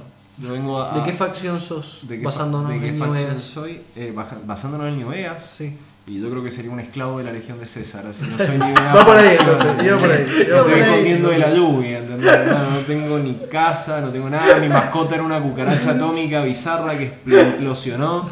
No tengo facción, no tengo plata, nada. No puedo encontrarlo. No sé si ustedes son una alucinación mía o No, si no, no, realmente. por ahora somos reales. Ah, menos por mal, ahora. Menos mal. Por desgracia. Ah, O sea, es, Sí. que, es que la otra Ah. vez estuve en un show de cocina, pero al final estaba solo. Nos tira también otra, otra oyente, Valentina, nos dice. Y también no se olviden de la remake de Shark Boy y Lava Girl. Oh, O sea, ya al principio, en, en un principio, Shark Boy y Lava Girl eran una idea tan bizarra que es el sueño de un hijo del Es tipo que lo dirige, que se llama Robert Rodríguez. Robert Rodríguez. Algo. Something. Sí. Claro, ahí sale Pascal, justamente, es lo que nos marcaba. Gracias, producción, por marcarnos. Sale Pascal. Asumió, claro, asumió que nadie dijo- se interesó en ver 20 minutos del remake de Shark Boy y Lava Girl y dijo, muchachos, existe, está en Netflix y de Es pedo es todo es lo que plata líquida. Es cuando se hace sola. sí, ya. Eh, y sí, es la, El peli, es, la peli, es la peli de Adam Sandler cada tres meses de comedia en la que el chabón... Viejo, Adam patina. Sandler hace película porque le se quiere de vacaciones. Él lo dijo. Completamente. Eh, O sea, es como Completamente. que. Yo haría lo mismo. Sí, sí, es redondo. Y si la gente va a verlas. Claro. Claro. Está perfecto. Va a verlas ahora en el sillón porque está el chabón Claro. trabajando 24-7 con Netflix. Así. Sí. Volviendo a lo de, Us, búnker- que nos fuimos por búnker- Sí, sí, sí. En mi búnker no hay comida. ¿Hay algo para tomar por acá? Porque Sí, sí, sí, sí, tenemos una Nuca-Cola light. Una Coca-Cola Light. Está Es caliente, está caliente y está al lado del depósito de plutonio, pero vos mandale porque así también hablamos todas las boludeces que. Esta- Vol- cerrando lo que dije de las sofás, eh, creo que no me termina de cerrar en cuanto a estéticamente. Quiero ver algún tráiler o algo para que me lo terminen de vender bien. En cuanto a la actuación, me encanta, porque son buenos actores. ¿Qué actor pondrías como No, Joel y no qué me actriz pondrías Hugh- como Ellie? Vos me venís con Hugh Jackman y yo te saco al refugio No, y te no, Hugh por Jackman no. Porque ya es demasiado obvio Hugh Jackman. Ahora sí, Mm, ya lo tenía calado. Es que soy muy malo con los nombres de los actores, pero...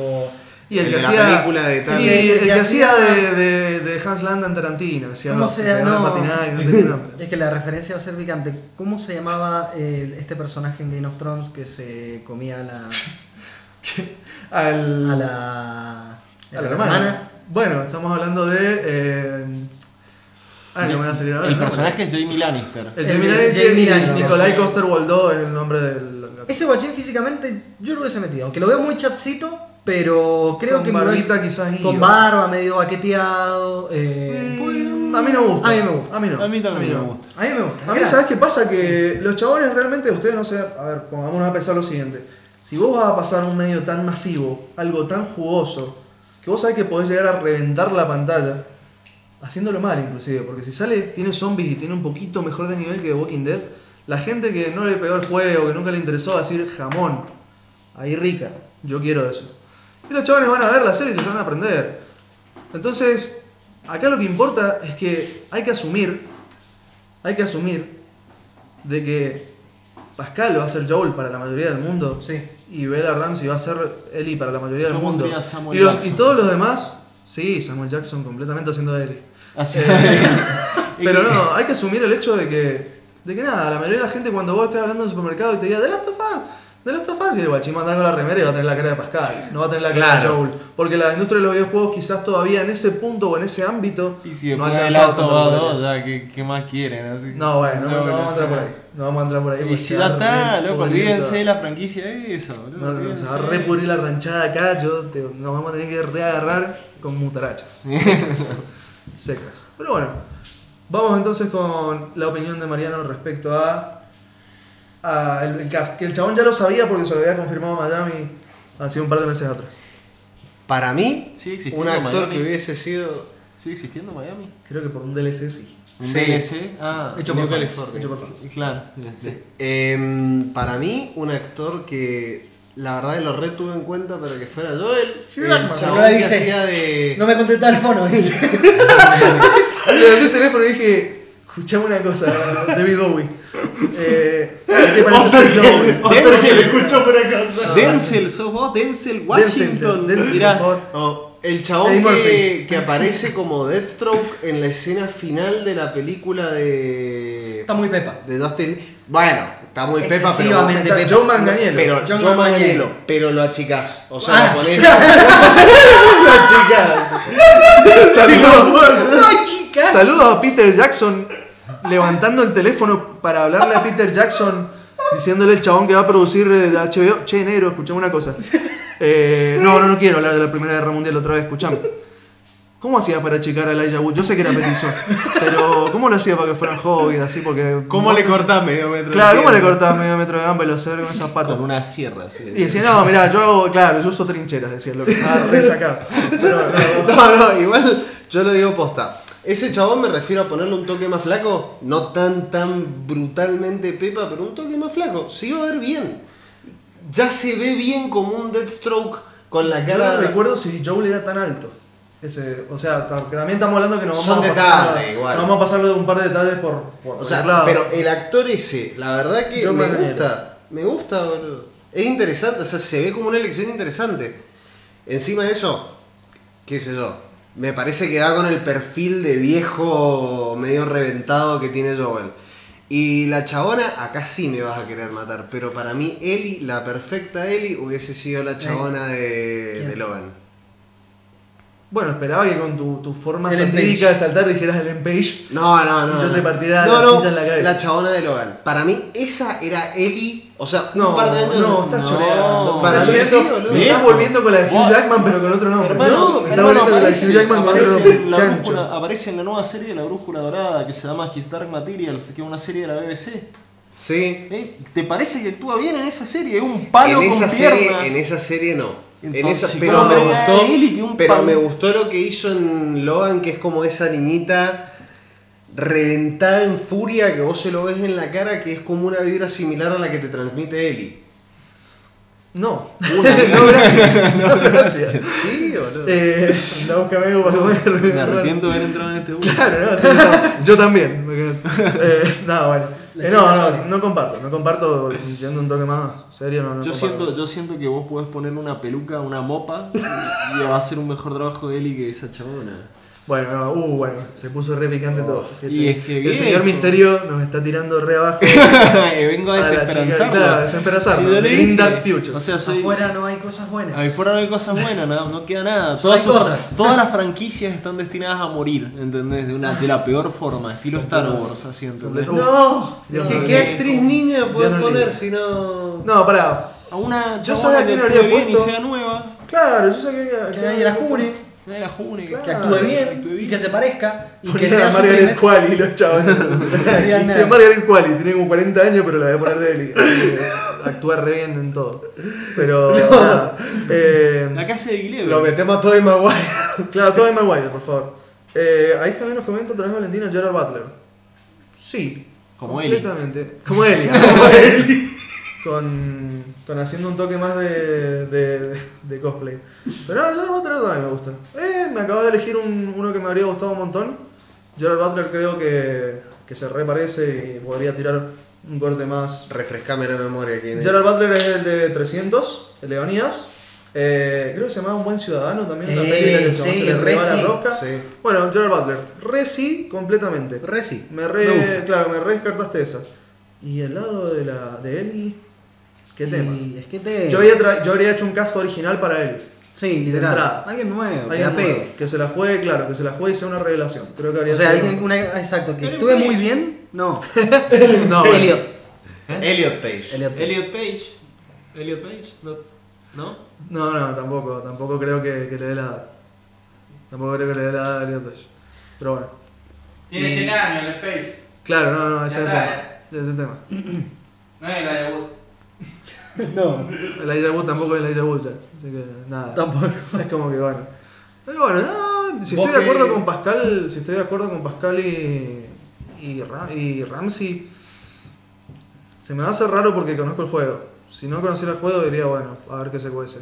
Pero se me hace raro, se me hace súper raro que se levante con un acento re británico, re cruzada Eli y diga, Joel, volvés a punto donde empezamos la, serie porque tengo una gana de comerme unas papitas y te voy a matar si no me traes las papitas.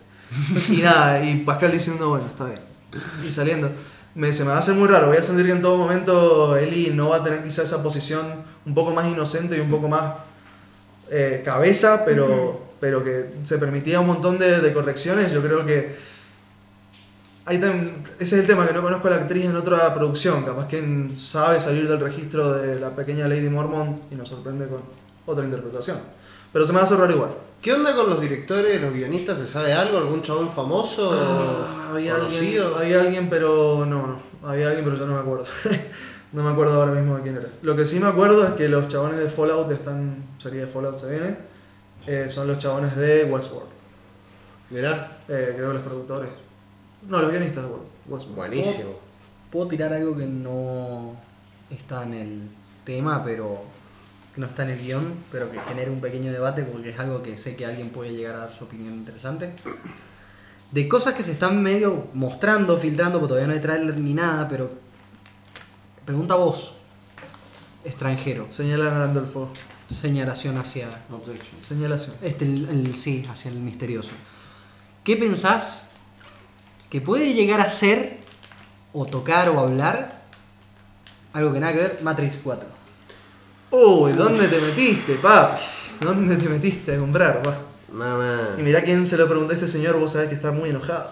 Sí, no, está enojado. Chabón, ch- chabón está re enojado. ¿Qué nos puede esperar Matrix prender fuego al 4 refugio. con un neo de pelo largo? Porque en las fotos que se lo ha visto está, todavía sigue siendo eh, John Wick.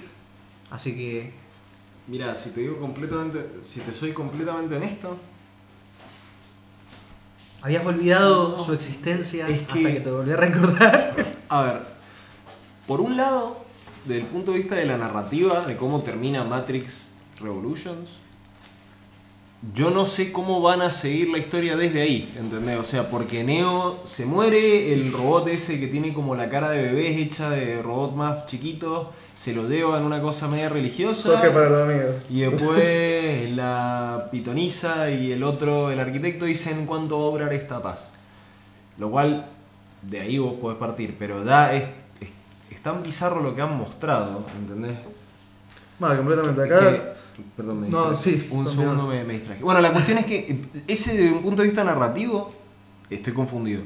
Y desde el punto de vista como directorial, las Wachowski, eh, a veces la pegan y a veces no, en el sentido de que a mí, me, igual a mí per- personalmente son como un placer culpable algunas cosas que hacen, como por ejemplo Cloud Atlas. Sí. Y, Dios mío, cuánta falopa la película. Y- Cuánta falopa. Bueno, y, y Sense8, que es la serie esa muy, Por dos. Muy extraña. Por dos. Que Igual, a eh. mí me gustó, ¿entendés? O sea, fue como que, no sé, siento que no debería haberme gustado porque sé como que desde un punto de vista más, más, eh, como profesional y no desde el punto de vista de que es un placer culpable, sé que la tendría que criticar, pero a mí me entretuvo. Bueno, Así que no sé. bueno. Que venga lo que venga. Y acá Lupe Farías dice, ha trabajado en otra serie tipo comedia La Lady Mormont, de Ramsey. Conoce, eh, bueno, responde a lo que decís que no conoces otro trabajo. Bueno, entonces quizá en otro registro sea mucho más, ya bueno, laburando en una comedia, en otro registro más versátil. Y está mucho más... eh, si ya te tiraste a la comedia después de haber hecho lo que hiciste con Lady Mormont, ahí puede haber un registro medio donde puedes bien con eso. Así que nada, está piola. quizás la chabona en realidad tiene un montón de recursos actorales y puede laburar tan bien como laburó de Lady Completamente. En una comedia y en un drama que, o sea, porque a fin y al cabo va a ser un drama, porque es lo que es The Last of Us, más allá de todo el tiroteo frenético contra los bichos, es como que el drama el drama premia mucho dentro del- de lo que es la trama del juego. Y qué sé yo, la verdad me parece que, que si tiene toda esa capacidad para poder pasar de lo que hizo en Game of Thrones a una comedia, quizás también la tenga para poder representar bien a Ellie. ¿Cuánta plata te dio? Vecinos, así. ¿de ¿Cuánta- qué refugio es? ¿Cuánta plata te dio para que dijeras eso en el único programa que queda de la, de la Wasteland? Así?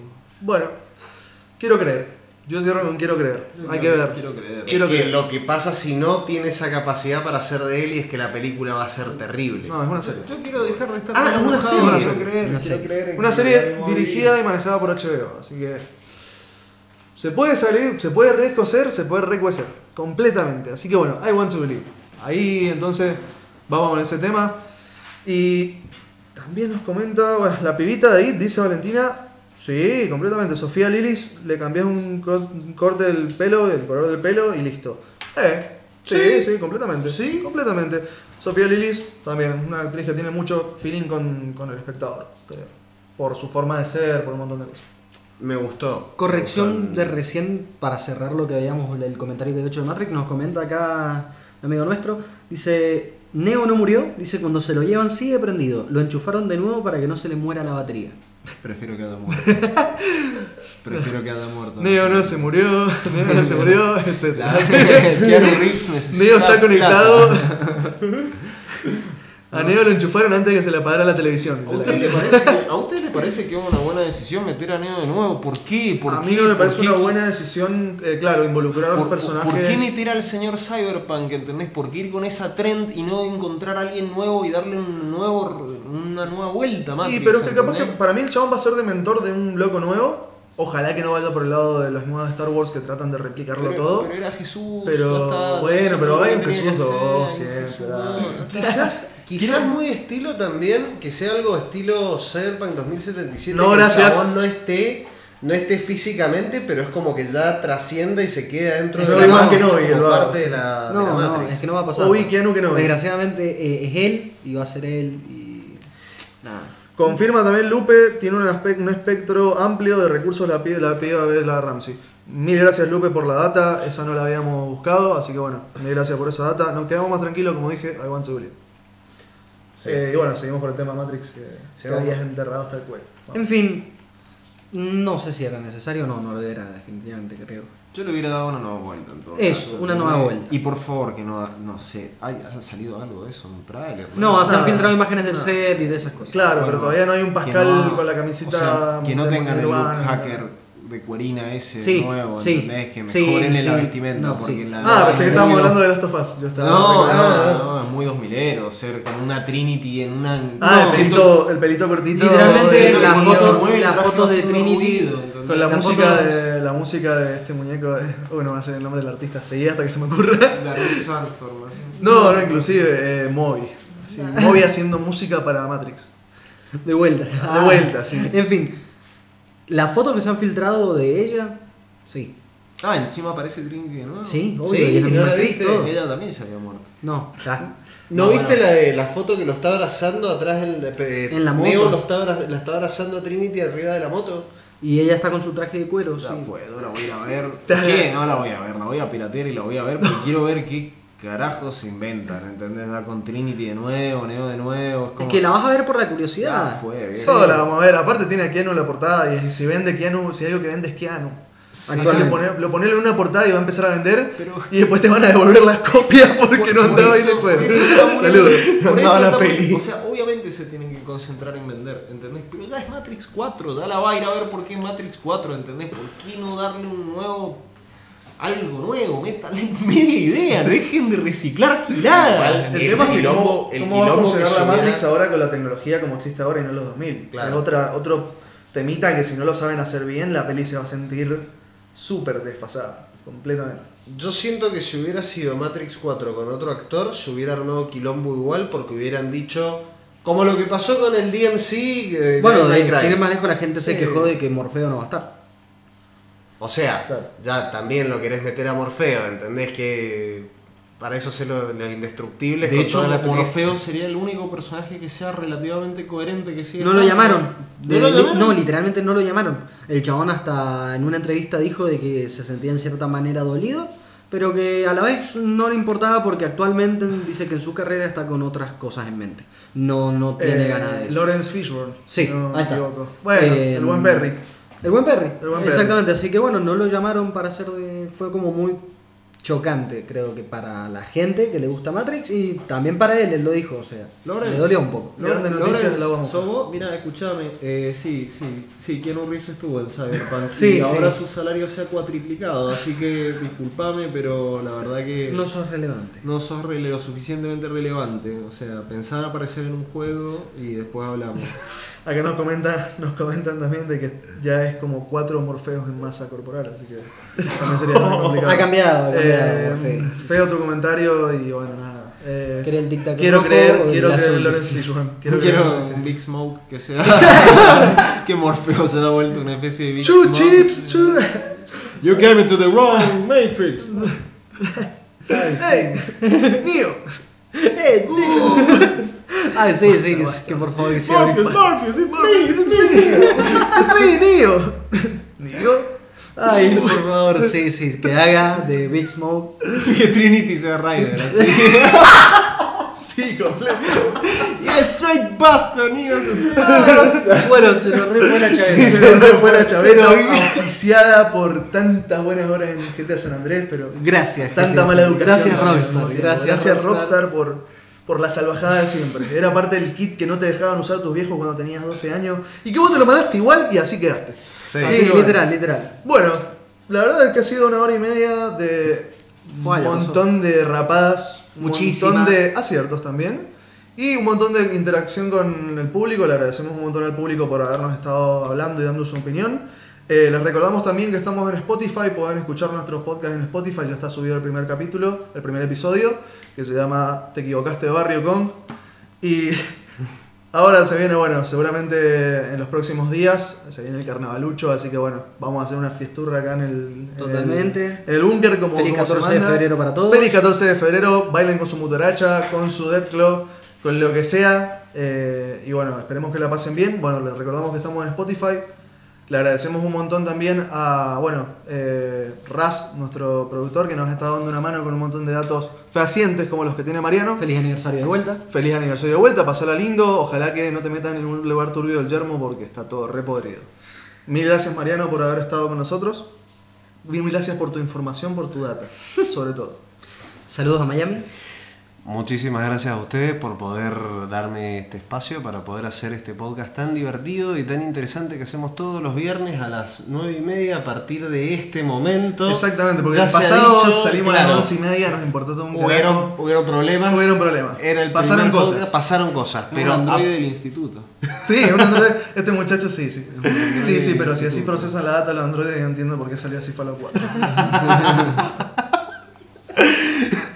Volviendo, volviendo al tema, eh, a partir de ahora, todos los viernes a las 9 y media vamos a estar haciendo este podcast que va a salir en vivo por acá y después por Spotify vamos a tratar de, de que salga por otra plataforma también, que te dice que no. por supuesto. Vamos a tratar de mandarlo Sí, a todos lados, más, así que... Aprovechamos también para avisarles de que en los próximos programas ya vamos a estar en Twitch.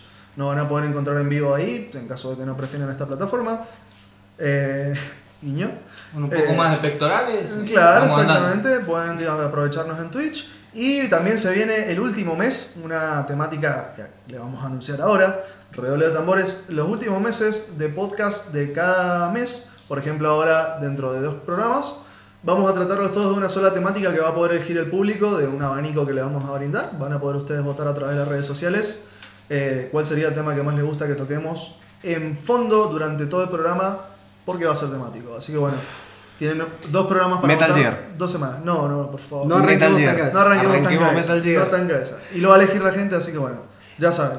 Volviendo a los saludos, nada, muchas gracias también. Yo quería mandar un saludo a los chicos de Jarilla Geek, eh, a todo el staff que ha estado con nosotros dándonos una mano. Completamente. Y bueno, también al otro programa de radio en el que estoy, todos los sábados, todavía no arranca, porque bueno, estamos en el medio de una. Sí, obvio, siempre que meter Sí, el chivo. siempre chicos, los muchachos. Eh, Gamer con Mate, todos los sábados de 7 a 9, eh, todavía no, en 15 de marzo creo.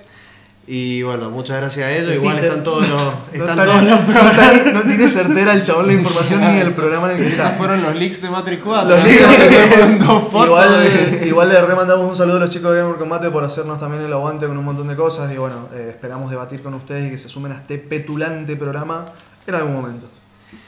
Eh, y. ¿Vos tenés algún saludo? No, no quiero saludar a nadie. Denme comida. Sí, excelente, excelente. Excelente. No queremos cerrar el programa porque no sabemos qué va a pasar después. Mu- Muchas gracias a todos chicos, la verdad que la hemos pasado bomba, hemos tenido muchas sorpresas, temas de charla picante, se nos ha ido la flapa como siempre. Como siempre. Como es debido, que cada, tanto está bueno patinar. Repito, feliz aniversario Negrito. en- pásenla bien este 14 de febrero. Y no solamente no se olviden de pasarla bien, sino que no se olviden de que sale tráiler de Justice League. ¡Uh! Así wow, que del sí. Snyder Cut. Así que no se olviden de eso tampoco. Los espero hasta la próxima. Gente, Eh, bueno, entonces eh, aprovechamos para cerrar. el negro está tímido. Gracias por, gracias Ras por todo, gracias a, bueno, al público, como habíamos dicho, por haber hablado, interactuado con nosotros. Y bueno, acuérdense, si les gustó el programa, háganle el pésimo favor, el, per- eh, a perjudicar a algún amigo, alguna amiga y que nos escuche también. Así se pueden sumar a esta, a esta radio súper radioactiva y que bueno, es lo que queda del yermo, ¿no? Y Es lo que queda, es lo que hay, es lo que tenemos. No, no. no tienen muchas otras opciones, así que escúchenos. Nos vemos el próximo viernes. Soy Nico Ibaceta y bueno, ha sido un placer estar con ustedes. Sobrevivan hasta la próxima semana. Nos vemos el viernes a las 9 y media. Adiós. Bye.